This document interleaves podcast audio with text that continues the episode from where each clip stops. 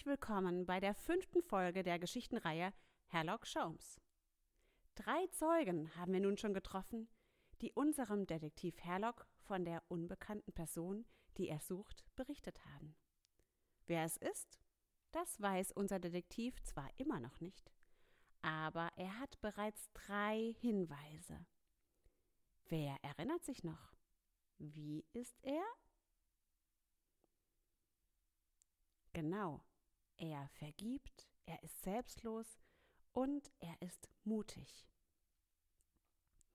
Ich hoffe mal, seine Auftraggeberin hat auch heute wieder einen Zeugen für ihn bereit, damit Herlock Sholmes einen neuen Tipp bekommt. Er ist inzwischen zurück in London und macht einen Spaziergang. Dabei kommt er an der bekannten Telefonzelle vorbei.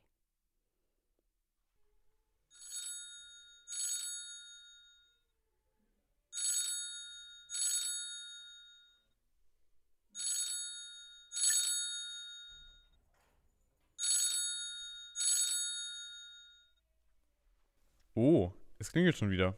Mal schauen, was mich dieses Mal erwartet. Mr. Scholz, Sie haben mich ganz schön warten lassen. Entschuldigen Sie vielmals. Die U-Bahn war hoffnungslos überfüllt. Das interessiert mich alles nicht. Hören Sie lieber zu. Ja, ich höre. Sie müssen in die USA. Aber da war ich doch erst. Mr. Scholz, wollen Sie mich etwa kritisieren? Nein, auf gar keinen Fall. An welchen Ort in den USA soll ich denn reisen? Das werden Sie noch früh genug erfahren. Auf Wiederhören. Also langsam, mein lieber Ratzefatz, hab ich die Faxen endgültig dicke. Wovon?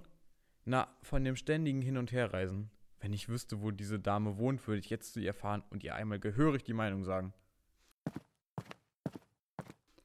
Ähm, Mr. Scholmes, an Ihrer Stelle würde ich mir überlegen, was Sie sagen. Die Dame erfährt so ziemlich alles. Wo, wo kommen Sie denn auf einmal her? Ah, das tut nichts zur Sache. Hier die Koordinaten, wohin Sie reisen sollen. Wie soll ich das denn finden? Ah, versuchen Sie es mal mit einem Globus oder mit Google. Den Globus habe ich zu Hause. Na dann los. Zu Hause angekommen, geht Herlock direkt zum Globus und schaut nach, ob er die Stelle findet. So, Ratzefatz. 32 Grad nördliche Breite. Breitengrade, das sind, das sind hier auf dem Globus die Linien, die so quer gehen. Das nennt man waagerecht. Und 86 Grad westliche Länge, Längengrade. Das sind Linien, die hier so runtergehen, also senkrecht. Ja, sei nicht so ungeduldig, ich hab es ja gleich. Ah, ja, hier, die Dexter Avenue Kirche in Montgomery. Dann machen wir uns mal auf die Reise. Während Herlock unterwegs ist, gehen wir doch schon mal in die Dexter Avenue Kirche. Dort zündet gerade Martin Luther King Kerzen an. Ich zünde eine Kerze an für die Gleichberechtigung unseres Landes. So, das muss die Kirche sein. Dann wollen wir mal sehen, wen wir da treffen, Ratzefatz.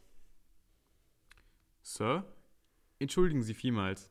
Mein Name ist Herlock Scholmes. Ah, ich habe Sie schon erwartet. Schön, dass Sie hergefunden haben. Und Sie sind? Martin Luther King Junior, Baptistenpastor und Bürgerrechtler. Bürgerrechtler? Das ist doch jemand, der sich dafür einsetzt, dass alle Menschen gleich behandelt werden. Sehr gut, Mr. Scholmes. Wie ich sehe, haben Sie Ihre Hausaufgaben gemacht. Ich setze mich dafür ein, dass in Amerika die Schwarzen genauso behandelt werden wie die Weißen. Denn Gott hat alle wunderbar gemacht. Ja, werden sie denn hier in den USA nicht gleich behandelt? Nein, durchaus nicht. Zum Beispiel mussten wir noch vor wenigen Jahren in Bussen aufstehen, wenn ein Weißer sich setzen wollte. Eine Freundin von mir, Rosa Parks, wollte im Bus fahren und hatte einen Platz. Da kam ein Polizist zu ihr. Hey Sie, sehen Sie denn nicht, dass der weiße Mann sich auf Ihren Platz setzen will? Doch, Und warum stehen Sie da nicht auf? weil ich zuerst saß. Wenn Sie nicht aufstehen, werden Sie verhaftet. Es ist gegen das Gesetz, wenn ein Schwarzer einem Weißen den Sitzplatz nicht freigibt. Ich bleibe sitzen. Dann muss ich Sie jetzt verhaften.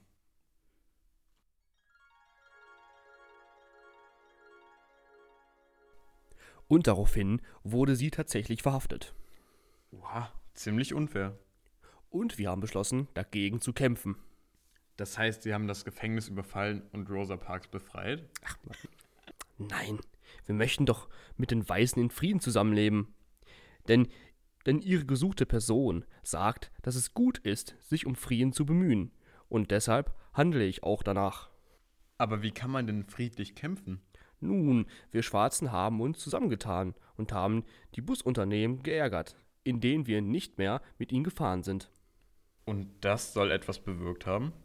Klar, denn die Busunternehmer haben kein Geld mehr verdient. Schauen Sie.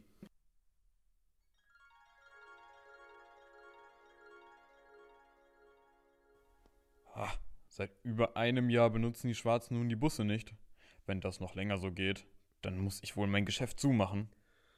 Heute hat das Government entschieden, dass die Rassentrennung in Bussen und Bahnen aufgehoben wird. Oh, das gibt mir wieder Hoffnung. Wenn die Schwarzen jetzt im Bus sitzen bleiben dürfen, wenn ein Weißer kommt, dann werden sie hoffentlich endlich wieder Bus fahren. Juhu!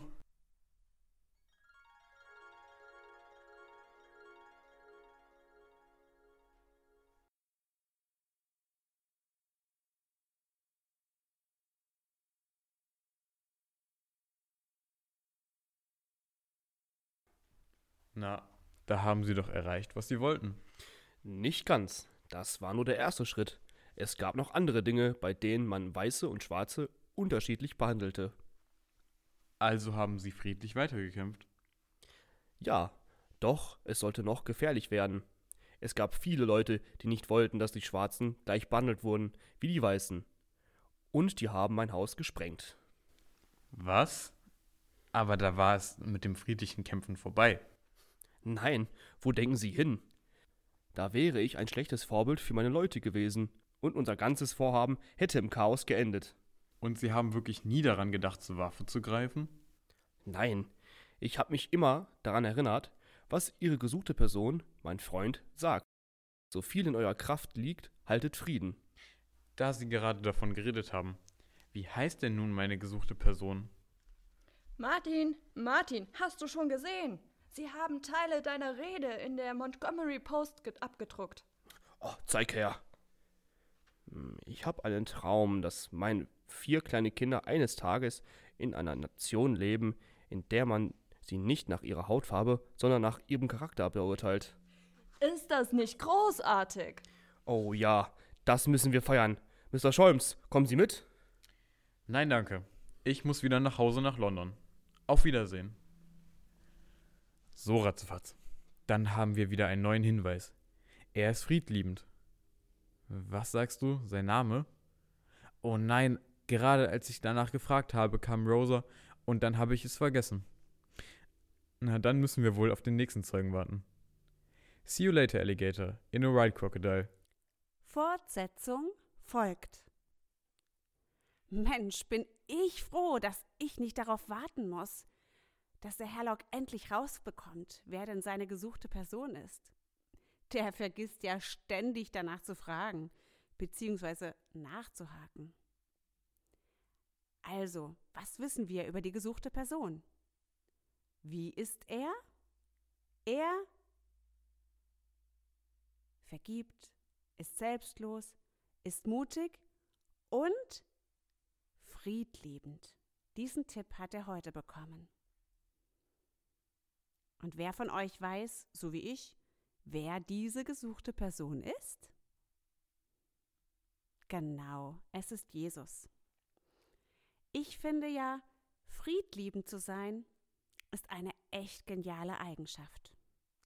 Denn wenn man mit Waffen oder mit Fäusten kämpft, dann verletzt man Menschen und dann wollen die sich rächen und das geht dann immer weiter. Wenn man aber versucht, Frieden zu halten, dann kann man besser leben. Klar, es gibt immer wieder Menschen, die nicht in Frieden leben wollen. Deshalb finde ich es so gut, Jesus und auch Martin Luther King als Vorbilder zu haben, weil diese trotzdem immer friedliebend geblieben sind und damit viel mehr bewirkt haben. Weil es aber nicht immer einfach ist, friedliebend zu sein, bitte ich Jesus jetzt, mir dabei zu helfen. Jesus um etwas zu bitten, das nennt man auch beten. Bei McTurtle beten wir, indem wir die Augen schließen, die Hände falten. Wenn ihr mitbeten wollt, dann sprecht mir nach. Wenn ihr das nicht wollt, seid kurz weiter leiser. Hallo Gott. Hallo Jesus. Danke, dass du friedliebend bist. Bitte hilf mir, auch friedliebend zu sein. Amen.